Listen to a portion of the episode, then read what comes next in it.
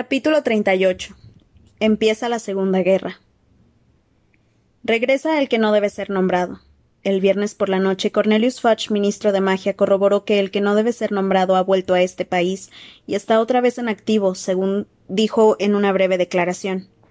Lamento mucho tener que confirmar que el mago que se hace llamar Lord bueno, ya saben ustedes a quién me refiero, está vivo y anda de nuevo entre nosotros anunció Fudge, que parecía muy cansado y nervioso en el momento de dirigirse a los periodistas. También lamentamos informar que la sublevación en masa de los dementores de Azkaban, que han renunciado a seguir trabajando para el ministerio, creemos que ahora obedecen órdenes del Lord DS. Instamos a la, a la población mágica a permanecer alerta. El Ministerio ya ha empezado a publicar guías elementales de defensa personal y del hogar que serán distribuidas gratuitamente por todas las viviendas de magos durante el próximo mes. La comunidad mágica ha recibido con, consternación y alarma la declaración del ministro, pues precisamente el miércoles pasado el ministerio garantizaba que no había ni pizca de verdad en los persistentes rumores de quien ustedes saben esté operando de nuevo entre nosotros. Los detalles de los sucesos que han provocado el cambio de opinión del Ministerio todavía son confusos, aunque se cree que el que no debe ser nombrado y una banda de selectos seguidores, conocidos como mortífagos, consiguieron entrar en el Ministerio de Magia el jueves por la noche. De momento, este periódico no ha podido entrevistar a Albus Dumbledore, recientemente rehabilitado en el cargo de director del Colegio de Hogwarts de Magia y Hechicería, miembro restituido de la Confederación Internacional de Magos y de nuevo jefe de magos del durante el año pasado, Dumbledore había insistido en que quien ustedes saben no había muerto, como todos creían y esperaban, sino que estaba reclutando seguidores para intentar tomar el poder una vez más. Mientras tanto, el niño que sobrevivió. Eh, Harry, aquí estás. Ya sabía yo que hablarían de ti, comentó Hermione mirando a su amigo por encima del borde de la hoja del periódico. Estaban en la enfermería, Harry se había sentado a los pies de la cama de Ron y ambos escuchaban a Hermione que leía la primera plana del profeta dominical. Ginny, a quien la señora Pomfrey había curado el tobillo en un abrir y cerrar de ojos, estaba acurrucada en un extremo de la cama de Hermione. Neville, cuya nariz también había recuperado su tamaño y forma normales, se hallaba sentado en una silla entre las dos camas y Luna, que había ido a visitar a sus amigos, tenía la última edición del Quisquilloso en las manos, y leía la revista del revés sin escuchar, aparentemente ni una sola palabra de lo que decía Hermione. Sí, pero ahora vuelven a llamarlo el niño que sobrevivió, observó Ron. Ya no es un iluso fanfarrón, ¿eh? Tomó un puñado de ranas de chocolate del inmenso montón que había en, en su mesilla, lanzó unas cuantas a Harry, Ginny y Neville y arrancó con los dientes el envoltorio de la suya. Todavía tenía profundos verdugones en los antebrazos, donde se le habían enroscado los tentáculos del cerebro. Según la señora Pomfrey, los pensamientos podían dejar cicatrices más profundas que ninguna otra cosa, aunque ya había empezado a aplicarle grandes cantidades de ungüento amnésico del, del doctor Ubly, y Ron presentaba cierta mejoría. Sí, ahora hablan muy bien de ti, Harry, confirmó Hermione mientras leía rápidamente el artículo. La solitaria voz de la verdad, considerado desequilibrado, aunque nunca titubeó al revelar su versión, obligado a soportar el ridículo y las calumnias. Hmm, dijo frunciendo el entrecejo. Veo que no mencionan el hecho de que eran ellos mismos, los del profeta, los que te ridiculizaban y te calumniaban. Hermione hizo una, una leve mueca de dolor y se llevó una mano a las costillas. La maldición que le había echado Dolokhov, pese a ser menos efectiva de lo que habría sido si hubiera podido pronunciar el conjuro en voz alta, había causado un daño considerable, según las palabras textuales de la señora Pomfrey.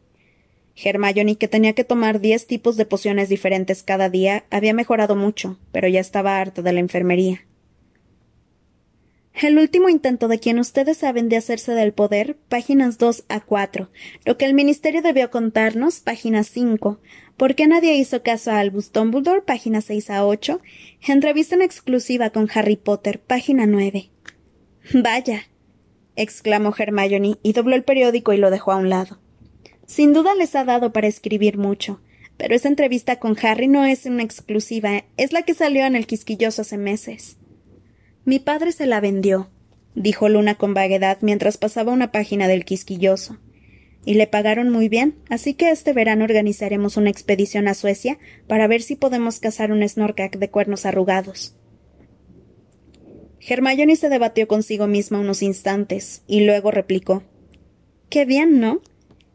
Ginny miró con disimulo a Harry y apartó rápidamente la vista sonriendo. Bueno, dijo Hermione incorporándose un poco y haciendo otra mueca de dolor. ¿Cómo va todo por el colegio? Flitwick ha limpiado el pantano de Freddy George, contó Ginny. Tardó unos tres segundos, pero ha dejado un trocito debajo de la ventana y lo ha cordonado. ¿Por qué? preguntó Hermione sorprendida. Dice que fue una gran exhibición de magia, comentó Ginny encogiéndose de hombros.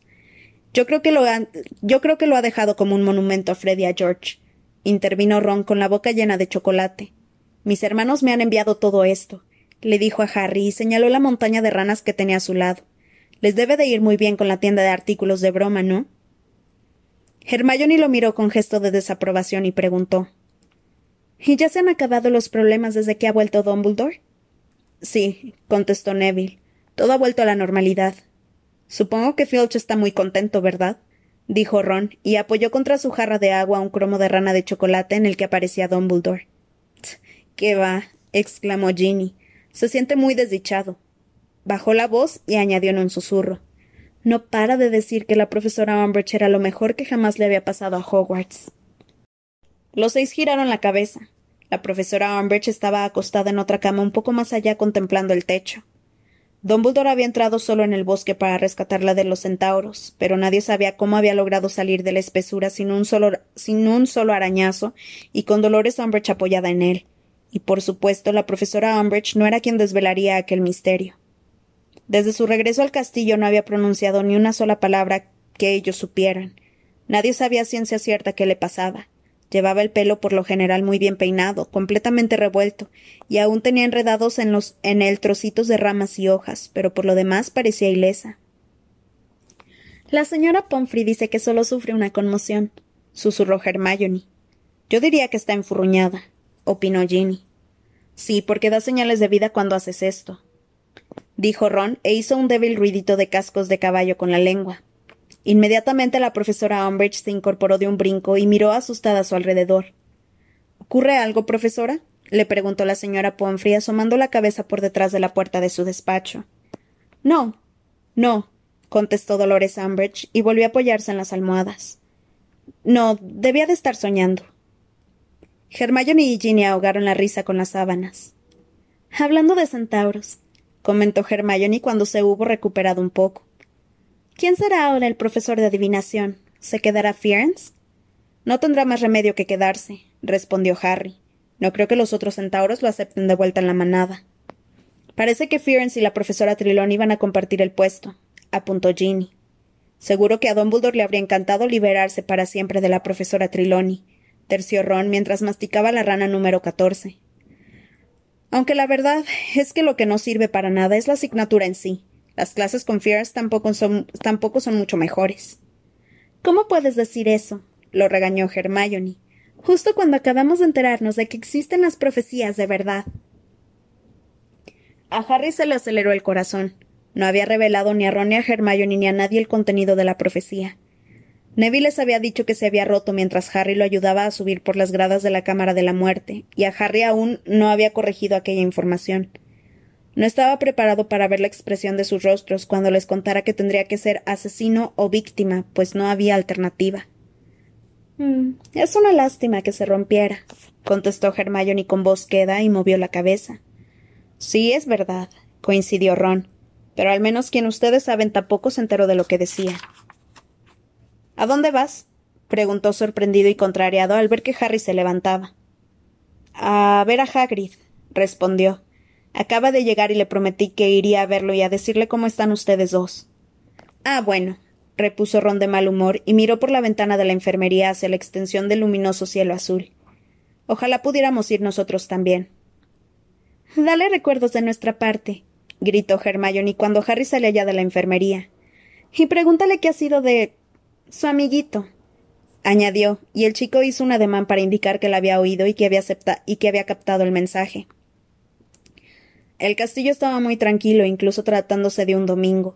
Todo el mundo estaba en los soleados jardines disfrutando de que habían acabado los exámenes y con la perspectiva de unos pocos días más de curso libres de repaso y deberes. Harry recorrió despacio el vacío pasillo, echando vistazos por las ventanas por las que pasaba. Vio a unos cuantos estudiantes que volaban sobre el estadio de Quidditch y a un par de ellos nadando en el agua acompañados por el calamar gigante. No estaba seguro de si quería estar con gente o no. Cuando tenía compañía le entraban ganas de irse, y cuando estaba solo echaba de menos la compañía. De todos modos decidió ir a visitar a Hagrid, pues no había hablado con él desde que el guardabosques había regresado. Harry acababa de bajar el último escalón de la escalera de mármol del vestíbulo, cuando Malfoy, Crabbe y Goyle salieron por una puerta que había a la derecha y que conducía a la sala común de Slytherin. Harry se paró en seco. Lo mismo hicieron Malfoy y sus compinches. Lo único que se oían eran los gritos, las risas y los chapoteos provenientes de los jardines que llegaban hasta el vestíbulo por las puertas abiertas. Malfoy echó un vistazo a su alrededor. Harry comprendió que quería comprobar si había por allí algún profesor y luego miró a Harry y dijo en voz baja Estás muerto, Potter. Tiene gracia, respondió él alzando las cejas. No sabía que los muertos pudieran caminar. Harry jamás había visto tan furioso a Malfoy, y sintió una especie de indiferente satisfacción al observar cómo la ira crispaba su pálido y puntiagudo rostro. Me las pagarás, contestó Malfoy en un susurro.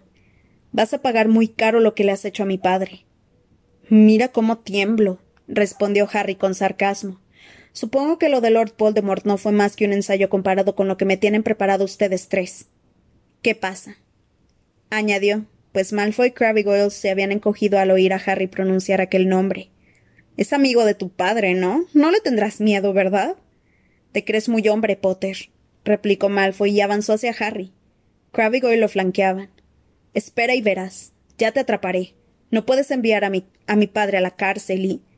Pero si es precisamente lo que he hecho, lo atajó Harry. Los dementores se han marchado de Azkaban, continuó Malfoy impasible. Mi padre y los demás no tardarán en salir de allí. Sí, bueno, no me extrañaría. Pero al menos ahora todo el mundo sabe que son unos cerdos. Malfoy se dispuso a tomar su varita, pero Harry se le adelantó. Había sacado la suya antes de que Draco hubiera metido siquiera los dedos en el bolsillo de su túnica. Potter. se oyó entonces por el vestíbulo. Snape había aparecido por la escalera que conducía hasta su despacho, y al verlo, Harry sintió un arrebato de odio muy superior al que sentía por Malfoy. Dijera lo que dijese Dumbledore, él nunca perdonaría a Snape. Nunca. ¿Qué haces, Potter? le preguntó el profesor con su habitual frialdad y se encaminó hacia ellos. Intento decidir qué maldición emplear contra Malfoy, señor, contestó Harry con fiereza. Guarde inmediatamente la varita, le ordenó Snape taladrándolo con la mirada. Diez puntos menos para Griff. Oh. Empezó a decir, dirigiendo la vista hacia los gigantescos relojes de arena que había en las paredes, y esbozó una sonrisa burlona. Oh. Veo que ya no queda ningún punto que quitar en el reloj de Gryffindor. En ese caso tendremos que añadir unos cuantos. La profesora McGonagall acababa de subir la escalera de piedra de la entrada del castillo. Llevaba un maletín de cuadros escoceses en una mano y con la otra se apoyaba en un bastón. Pero por lo demás tenía buen aspecto. Profesora McGonagall, exclamó Snape y fue hacia ella dando grandes zancadas. Veo que ya ha salido de, de San Mungo. En efecto, profesor Snape, repuso ella y se quitó la capa de viaje. Estoy como nueva. Ustedes dos, Crabbe Goyle, les hizo señas imperiosas para que se acercaran y ellos obedecieron turbados y arrastrando sus grandes pies. Tomen. Le puso el manetín en los brazos a Crabbe y la capa a Goyle. Lleven esto a mi despacho. Los dos alumnos se dieron la vuelta y subieron la escalera de mármol haciendo mucho ruido. Muy bien, dijo la profesora McGonagall mientras miraba los relojes de arena de la pared. Bueno, Creo que Potter y sus amigos se merecen cincuenta puntos cada uno por alertar al, por alertar al mundo del regreso de quien ustedes saben. ¿Qué opina usted, profesor Snape? ¿Cómo? replicó éste, aunque Harry sabía que había oído perfectamente. Ah, bueno, supongo que. A ver, serán cincuenta puntos para Potter, los dos Weasley, Longbottom y la señorita Granger enumeró la profesora McGonagall, y una lluvia de rubíes cayó en la parte inferior del reloj de arena de Gryffindor mientras hablaba. Ah, y cincuenta puntos para la señorita Lovegood, se me había olvidado. Añadió, y unos cuantos zafiros cayeron en el reloj de Ravenclaw. Bueno, creo que usted quería quitarle diez al señor Potter, profesor Snape, de modo que. Unos cuantos rubíes subieron a la parte superior del reloj, pero quedó una cantidad considerable en la inferior. Bueno, Potter, Malfoy, creo que con un día tan espléndido como el de hoy deberían estar los dos fuera, continuó la profesora McGonagall con decisión. Harry no se hizo rogar. Se guardó la varita mágica en el bolsillo interior de la túnica y echó a andar hacia las puertas de roble sin volver a mirar ni a Snape ni a Malfoy. Cruzó la extensión de césped hacia la cabaña de Hagrid bajo un sol abrasador. Los estudiantes que estaban tumbados en la hierba tomando el sol, hablando, leyendo el profeta dominical y comiendo golosinas levantaron la cabeza al verlo pasar. Algunos lo llamaron o le hicieron señas con la mano, ansiosos por demostrar que ellos, igual que el profeta, habían decidido que Harry era una especie de héroe. Él no dijo nada a nadie. No tenía ni idea de qué sabían ni qué no sabían de lo que había ocurrido tres días antes, pero hasta el momento había evitado que lo interrogaran y prefería seguir así. Al principio, cuando llamó a la puerta de la cabaña de Hagrid, pensó que no estaba, pero Fang llegó corriendo desde una esquina de la casa y casi lo tiró al suelo con el entusiasmo de su, de su bienvenida. Resultó que Hagrid estaba recogiendo judías verdes en el jardín de atrás. Hola, Harry, exclamó radiante de alegría cuando Harry se acercó a la valla. Entremos, entremos, nos tomaremos un vaso de jugo de diente de león. ¿Cómo va todo? le preguntó, y se sentaron a la mesa de madera con un vaso de jugo helado cada uno. ¿Te encuentras bien? Por la mirada de preocupación de Hagrid, Harry comprendió que su amigo no le estaba preguntando por el bienestar físico. Sí, estoy bien, se apresuró a responder Harry, porque no le apetecía hablar sobre lo que Hagrid evidentemente estaba pensando. ¿Y tú? ¿Dónde has estado? Pues escondido en las montañas, en una cueva, como hizo Sirius cuando. Hagrid dejó la, frase a la mitad, carraspeó con brusquedad. Miró a Harry y bebió un largo trago de jugo. bueno, el caso es que ya estoy aquí, añadió débilmente. Tienes mejor aspecto, comentó Harry, decidido a mantener a Sirius fuera de la conversación. ¿Qué? dijo Hagrid. Levantó una mano y se palpó la cara. Ah, sí, bueno, ahora Grappy se porta mucho mejor. Se puso muy contento cuando regresé, la verdad. En el fondo es un buen chico. Mira, hasta he pensado buscarle una amiguita. En otras circunstancias, Harry habría intentado disuadir a Hagrid de inmediato. La perspectiva de que un segundo gigante, con toda seguridad más salvaje y brutal que Grab, se instalara en el bosque prohibido, era muy alarmante. Pero Harry no se sentía con fuerzas para discutir sobre el tema. Volvió a tener ganas de estar solo y con la intención de acelerar su marcha bebió varios tragos seguidos de jugo de diente de león y dejó el vaso medio vacío. Ahora todo el mundo sabe que deseas la verdad, Harry, comentó Hagrid inesperadamente. Eso hará que te sientas mejor, ¿verdad? Harry hizo un gesto de indiferencia. Mira. Hagrid se apoyó en la mesa y acercó la cabeza a la de Harry. Yo conocí a Sirius desde mucho antes que tú. Murió en combate, y seguro que es así como él quería morir. Él no quería morir, explotó Harry. Hagrid agachó la enorme y desgreñada cabeza y admitió. No, claro que no. Pero aún así, Harry, él no estaba hecho para quedarse sentado en casa mientras los demás se encargaban del trabajo más peligroso. Si no hubiera ido a ayudar, jamás se lo habría perdonado. Harry se puso en pie de un brinco. Tengo que ir a la enfermería a ver a Ron y a Hermione, dijo como un autómata. Ah, repuso Hagrid un tanto disgustado. Ah, bueno, pues cuídate, Harry, y ven a verme cuando tengas un momento. Sí, claro. Harry fue hacia la puerta todo lo rápido que pudo y la abrió de un tirón. Volvió a estar fuera de la cabaña antes de que Hagrid se hubiera despedido de él y echó a andar por la hierba. Una vez más sus compañeros lo llamaban al pasar. Harry cerró los ojos un instante y deseó que todos se esfumaran de allí, que pudiera abrir los ojos y encontrarse solo en los jardines. Unos días atrás, antes de que terminaran los exámenes y de que tuviera la visión que Voldemort había introducido en su mente, habría dado cualquier cosa para ver el mundo mágico, para que el mundo mágico supiera que siempre había dicho la verdad, para que creyera que Voldemort había regresado, para que supieran que él no era ni un mentiroso ni un loco. Ahora, sin embargo, caminó un poco alrededor del lago, se sentó en la orilla, detrás de unos arbustos, protegido de la curiosidad de los que pasaban por allí, y se quedó con la mirada perdida sobre la reluciente superficie del agua, pensando. Quizá el motivo por el que le apetecía estar solo era porque desde que había tenido la charla con Dumbledore se había sentido aislado de los demás.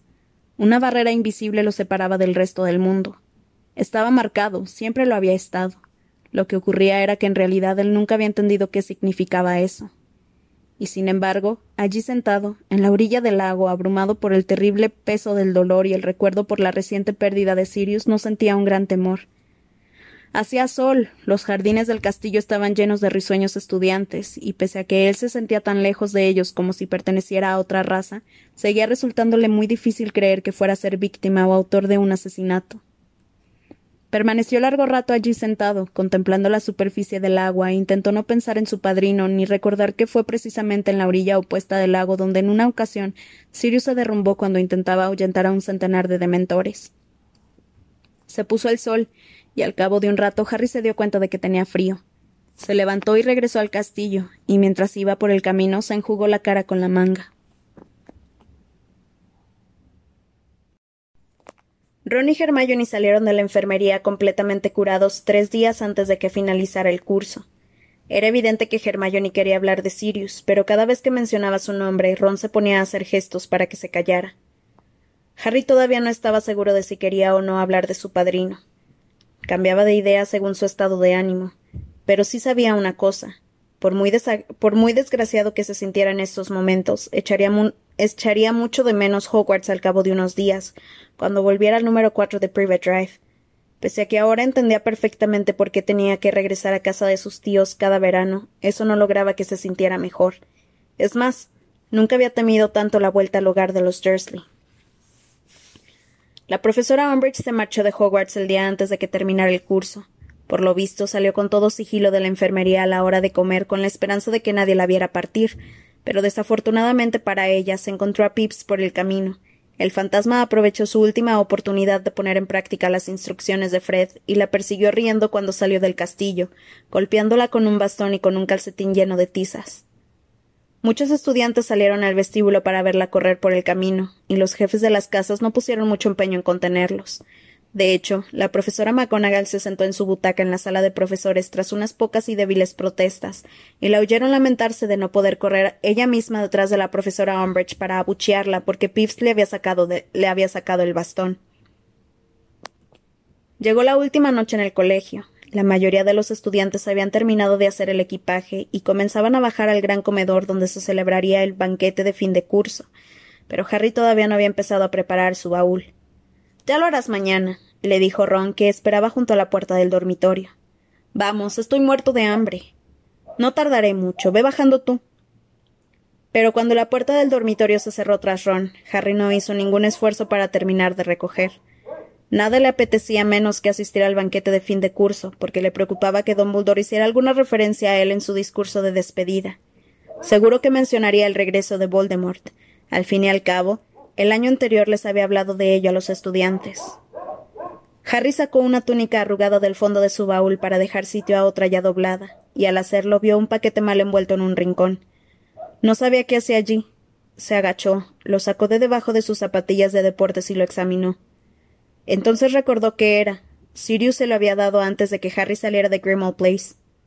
Quiero que lo utilices si me necesitas, ¿de acuerdo? había dicho. Harry se sentó en la cama y desenvolvió el paquete.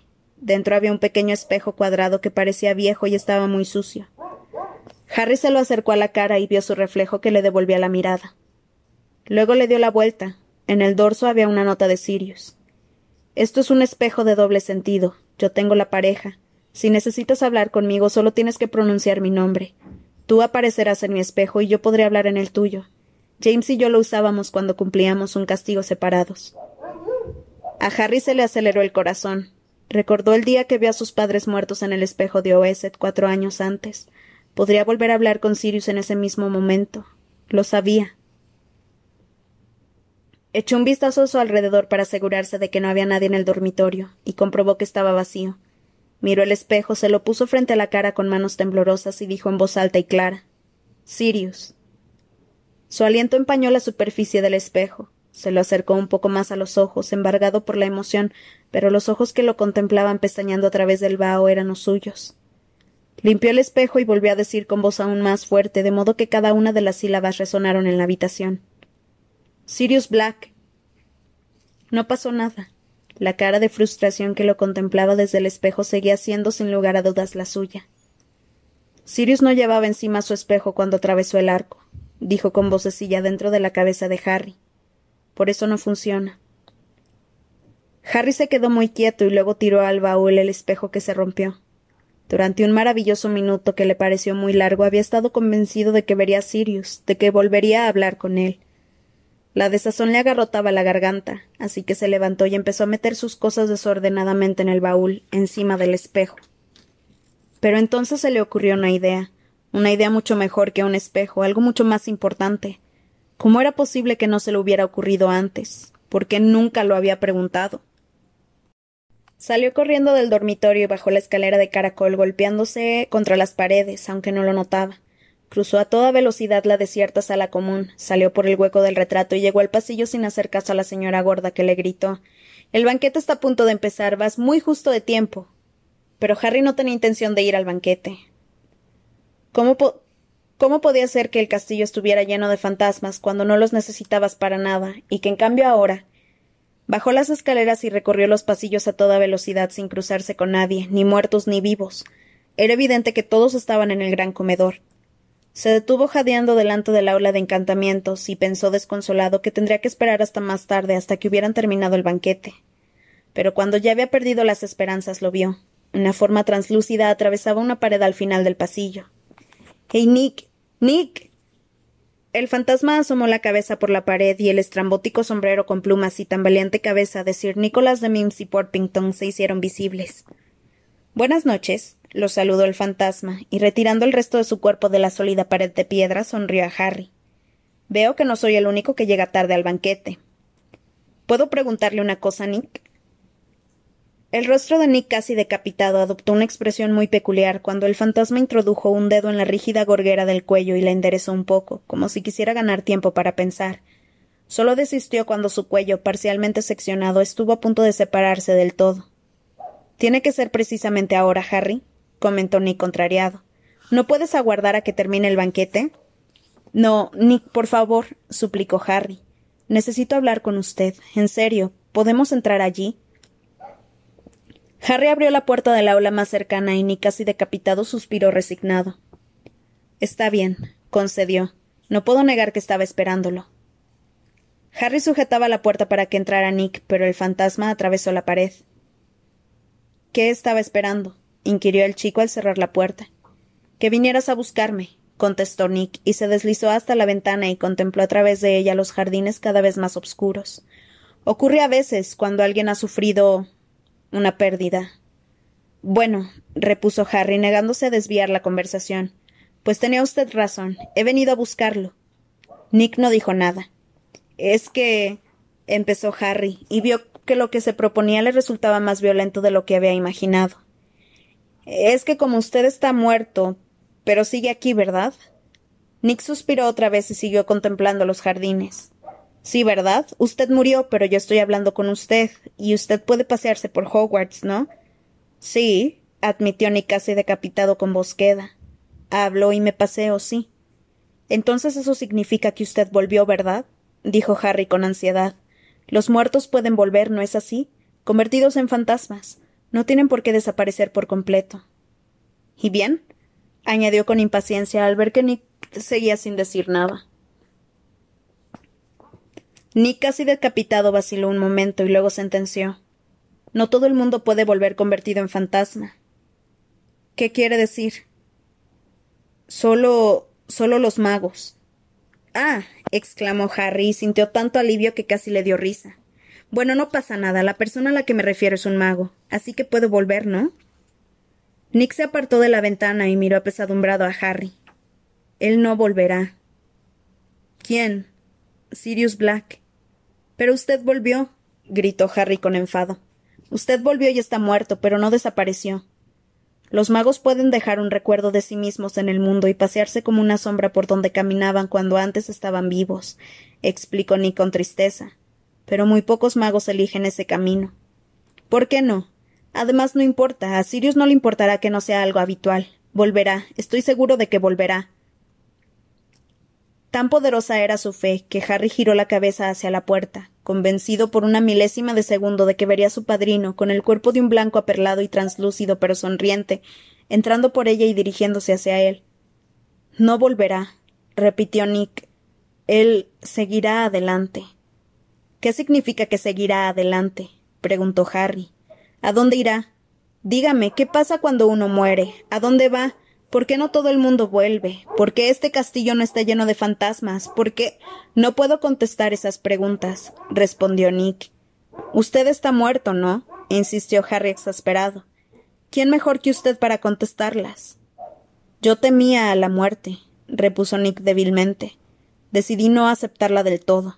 A veces me pregunto si no debí. Bueno, es como no estar ni aquí ni allí. De hecho, no estoy ni aquí ni allí. Chasqueó la lengua y añadió Yo no sé nada de los secretos de la muerte, Harry, porque en lugar de morir elegí una pobre imitación de la vida. Creo que en el departamento de misterios hay magos eruditos que estudian este tema. No me hable de ese sitio, le espetó Harry con fiereza. Siento mucho no poder resultarte de mayor ayuda, Harry, se excusó Nick amablemente. Y ahora, si me disculpas, el banquete. Ya sabes y salió de la habitación dejando a Harry allí solo contemplando la pared por la que había desaparecido Nick. Todas las esperanzas de Harry de ver a Sirius o hablar de nuevo con él se desvanecieron, y eso fue como perder otra vez a su padrino. Volvió sobre sus pasos, triste y abatido, por el vacío castillo y se dirigió hacia la sala común de Gryffindor preguntándose si algún día recuperaría la alegría. Al entrar en el pasillo de la señora gorda divisó a alguien al fondo clavando una nota en un tablón de anuncios que había en la pared. Se fijó y comprobó que era Luna. No había ningún buen escondite por allí cerca, y seguro que ella ya había oído los pasos de Harry. Además, en ese momento él no tenía ánimo para esquivar a nadie.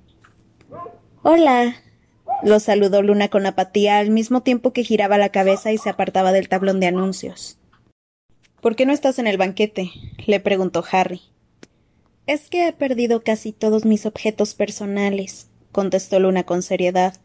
La gente me los toma y los esconde, ¿sabes?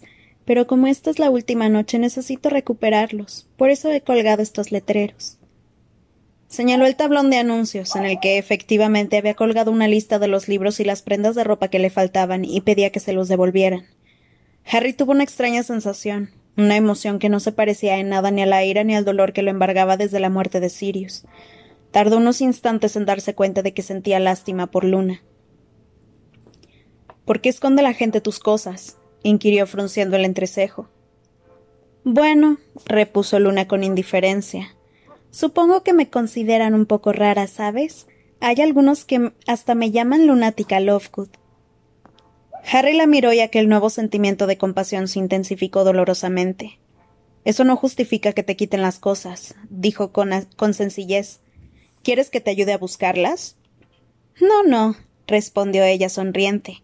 Ya aparecerán. Al final siempre aparecen. Lo que pasa es que quería hacer el equipaje esta noche. En fin, ¿y tú por qué no estás en el banquete? Harry se encogió de hombros. No me apetecía ir. Ah, dijo Luna observándolo con aquellos ojos protuberantes y de mirada extrañamente brumosa. Ya me imagino. Ese hombre al que mataron los mortífagos era tu padrino, ¿verdad? Ginny me lo contó. Harry se limitó a sentir con la cabeza, pero se dio cuenta de que por algún curioso motivo no le molestaba que Luna hablara de Sirius. Acababa de recordar que ella también podía ver a los Testrals. Tú has. empezó Harry. Quiero decir. ¿Quién. ¿Se te ha muerto alguien? Sí, contestó Luna con naturalidad. Mi madre. Era una bruja extraordinaria, ¿sabes? Pero le gustaba mucho experimentar, y un día uno de los hechizos le salió mal. Yo tenía nueve años. Lo siento, murmuró Harry. Sí, fue terrible, continuó Luna con desenvoltura. A veces todavía me pongo muy triste cuando pienso en ella, pero me queda mi padre. Además, no es que nunca más vaya a volver a mi madre, ¿no? Ah, no, dijo Harry desconcertado. Luna movió la cabeza incrédula. Vamos, Harry, tú también los oíste, detrás del velo, ¿no? ¿Te refieres? Harry y Luna se miraron. Una débil sonrisa asomaba a los labios de Luna. Harry no sabía qué decir ni qué pensar. Luna creía en tantas cosas extraordinarias, y sin embargo él también estaba seguro de haber oído voces al otro lado del velo. ¿Seguro que no quieres que te ayude a buscar tus cosas? insistió. No, no, dijo Luna. Creo que bajaré a comer un poco de pudín y esperaré a que aparezcan. Siempre acabo encontrándolo todo. Bueno, Felices vacaciones, Harry. Gracias. Lo mismo digo, repuso él. Luna echó a andar por el pasillo y mientras la veía alejarse, Harry se dio cuenta de que el terrible peso que notaba en el estómago se había aligerado un poco. Al día siguiente, el viaje de vuelta a casa en el expreso de Hogwarts estuvo lleno de incidentes de todo tipo. En primer lugar, Malfoy, Crabbe y Goyle, que llevaban toda aquella semana esperando la oportunidad de atacar sin que los viera ningún profesor, intentaron tenderle una emboscada a Harry en el pasillo cuando regresaba del baño. El ataque habría podido tener éxito de no ser porque sin darse cuenta decidieron realizarlo justo delante de un compartimiento repleto de miembros del ED, que vieron lo que estaba pasando a través del cristal y se levantaron a la vez para correr en ayuda de Harry. Cuando Ernie Macmillan, Hannah Abbott, Susan Bones, Justin Finch Fletchley, Anthony Goldstein y Terry Booth terminaron de hacer una amplia variedad de embrujos y maleficios que Harry les había enseñado, Malfoy, Crabbe y Goyle quedaron convertidos en tres gigantescas babosas apretujadas en el uniforme de Hogwarts, y Harry, Ernie y Justin los subieron a la rendija portaequipajes y los dejaron allí colgados. Les aseguro que estoy impaciente por ver la cara de la madre de Malfoy cuando su hijo se baje del tren, comentó Ernie con cierta satisfacción mientras observaba a Malfoy que se retorcía en la rejilla. Ernie aún no había superado por completo la humillación de que Malfoy le descontara puntos a Hufflepuff durante su breve periodo como miembro de la Brigada Inquisitorial. En cambio, la madre de Goyle se llevara una gran alegría. Terció Ron, que había ido a investigar el origen del alboroto. Ahora está mucho más guapo. Oye, Harry, el carrito de la comida acaba de parar en nuestro compartimiento. ¿Quieres algo? Harry dio las gracias a todos y acompañó a Ron a su compartimiento, donde compró un enorme montón de pasteles en forma de caldero y empanadas de calabaza.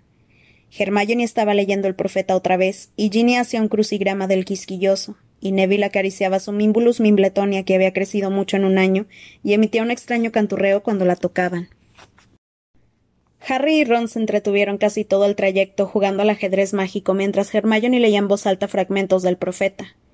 El periódico estaba saturado de artículos sobre cómo repeler a los dementores y sobre los intentos del Ministerio de localizar a los mortífagos, y de, y de cartas histéricas en las que los lectores aseguraban que habían visto a Lord Voldemort pasar por delante de su casa aquella misma mañana. Esto todavía no ha empezado, comentó Hermione suspirando con pesimismo y volvió a doblar el periódico. Pero no tardará mucho. Hey, Harry, dijo Ron en voz baja y señaló con la cabeza hacia el pasillo.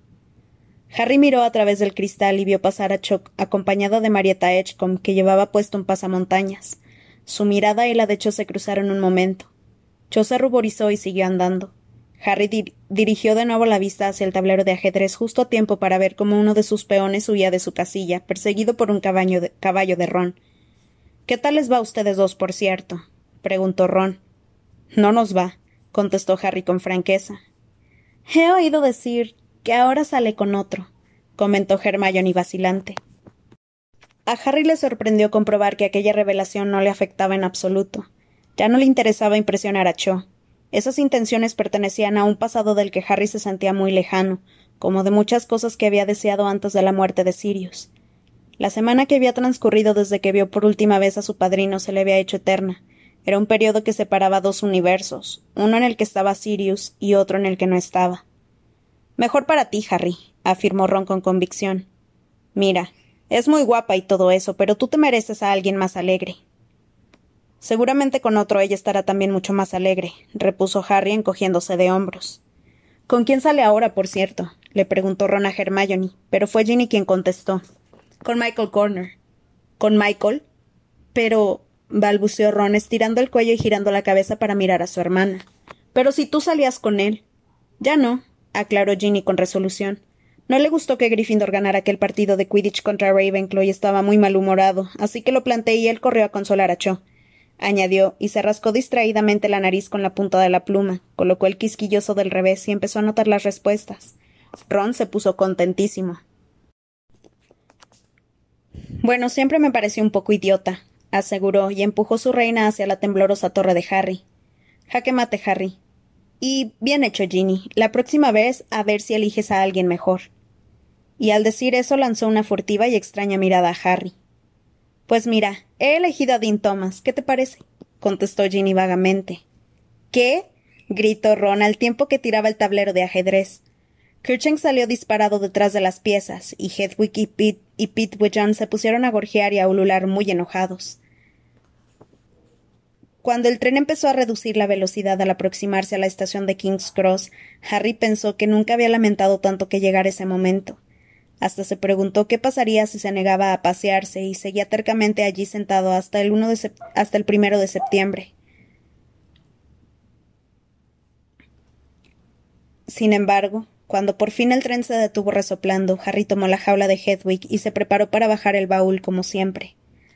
Pero cuando, el revisor indicó a Harry, Ron y Hermione que ya podían atravesar la barrera mágica que había entre el andén número 9 y el número 10, Harry se llevó una sorpresa. Al otro lado había un grupo de gente esperándolo para recibirlo. Allí estaba Ojo Loco Modi, que ofrecía un aspecto tan siniestro con el bombín calado para tapar su ojo, ojo mágico como lo habría ofrecido él, ofrecido sin él. Sostenía un largo bastón en las, en las nudosas manos e iba envuelto en una voluminosa capa de viaje. Se encontraba detrás de Modi. Llevaba unos vaqueros muy remendados y una camiseta de un vivo color morado con la leyenda Las brujas de Macbeth, y el pelo de color rosa chique. Chicle le relucía bajo la luz del sol que se filtraba a través del sucio cristal del techo de la estación. Junto a Tonks estaba Lupin, con su habitual rostro pálido y su cabello entrecano, que llevaba un largo y raído abrigo sobre un suéter y unos pantalones andrajosos. Delante del grupo se hallaban el señor y la señora Weasley, ataviados con sus mejores galas muggles, y Fred y George, que lucían sendas chaquetas nuevas de una tela verde con escamas muy llamativa. Ron, Ginny, gritó la señora Weasley mientras corría a abrazar a sus hijos. ¿Y tú, Harry, querido, cómo estás? Bien, mintió él mientras ella lo abrazaba con todas sus fuerzas. Por encima del hombro de la señora Weasley, Harry vio que Ron miraba con los ojos como platos la ropa nueva de los gemelos. ¿Qué es eso? Preguntó señalando las llamativas chaquetas. Piel de dragón de la mejor calidad, hermanito, respondió Fred y tiró un poco de su cremallera. El negocio funciona de maravilla, y nos pareció que nos merecíamos un premio. Hola, Harry, dijo Lupin cuando la señora Weasley soltó al muchacho y fue a saludar a Hermione. Hola, contestó él. No esperaba. ¿Qué hacen ustedes aquí? Bueno, respondió Lupin sonriendo. Hemos creído oportuno decirles un par de cosas a tus tíos antes de que te lleven a casa. No sé si será buena idea, comentó Harry de inmediato. Ya lo creo que es, gruñó Modi, que se había acercado renqueando. Son esos, ¿verdad, Potter? Señaló con el pulgar por encima de su hombro. Estaba mirando con su ojo mágico a través de la parte de atrás de su cabeza y del bombín. Harry se inclinó un poco a la izquierda para ver hacia dónde apuntaba Ojo Loco, y en efecto, allí estaban los tres Dursley asombradísimos ante el comité de bienvenida de Harry. Ah, Harry, exclamó el señor Weasley y se separó de los padres de Hermione a los que acababa de saludar con entusiasmo y que en ese momento abrazaban a su hija. Bueno, ¿vamos allá? Sí, Arthur, creo que sí, afirmó Modi. Modi y el señor Weasley se pusieron en cabeza y guiaron a los demás hacia los Dursley, que parecían clavados en el suelo. Hermione se separó con delicadeza de su madre y fue a unirse al grupo. Buenas tardes, dijo el señor Weasley educadamente a tío Vernon cuando se paró justo delante de él. No sé si se acordará de mí. Me llamo Arthur Weasley. Teniendo en cuenta que dos años antes el señor Weasley había demolido sin ayuda de nadie el salón de los Dursley, a Harry habría sorprendido mucho que su tío se hubiera olvidado de él. En efecto, tío Vernon se puso de un color morado aún más intenso y miró con odio al señor Weasley, pero decidió no decir nada, en parte quizá porque los otros los doblaban en número. Tía Petunia parecía asustada y abochornada. No paraba de mirar a su alrededor como si la, si la aterrara pensar que alguien pudiera verla en semejante compañía. Dudley, por su parte, intentaba hacerse pequeño e insignificante, una hazaña en la que fracasaba estrepitosamente. Solo queríamos decirles un par de cosas con respecto a Harry, prosiguió el señor Weasley sin dejar de sonreír. Sí, gruñó Modi y del trato que queremos que reciba mientras esté en su casa. A tío Vernon se le erizaron los pelos del bigote de indignación. Se dirigió a Modi seguramente porque el bombín le había causado la errónea impresión de que ese personaje era el que más se parecía a él. Que yo sepa lo que ocurre en mi casa no es de su incumbencia. Mire, sobre lo que usted no sabe podrían escribirse varios libros Dursley, gruñó Modi. Bueno, no es eso de lo que se trata intervino Tonks, cuyo pelo de color rosa parecía ofender a tía Petunia más que cualquier otra cosa, porque cerró los ojos para no verla. De lo que se trata es de que si nos enteramos de que han sido desagradables con Harry, y no duden de que nos enteraríamos, añadió Lupin con amabilidad. Sí, terció el señor Weasley. Aunque no permitan a Harry utilizar el felétono. Teléfono, le susurró Hermione. Si tenemos la más ligera sospecha de que Potter ha sido objeto de cualquier tipo de malos tratos, tendrán que responder ante nosotros, concluyó Modi. Tío Vernon se infló de forma alarmante. Su orgullo era aún mayor que el miedo que le inspiraba aquella pandilla de bichos raros. ¿Me está amenazando, señor? preguntó en voz tan alta que varias personas que pasaban por allí se volvieron y se quedaron mirándolo. Sí, contestó Ojo Loco, que se mostraba muy contento por el hecho de que tío Vernon hubiera captado el mensaje tan deprisa. ¿Y diría usted que parezco de esa clase de hombres que se dejan intimidar? le espetó tío Vernon. Bueno, respondió Modi echándose el bombín hacia atrás para dejar al descubierto su ojo mágico que giraba de un modo siniestro. Tío Vernon retrocedió horrorizado y chocó aparatosamente contra un carrito de equipajes. Sí, yo diría que sí, Dursley.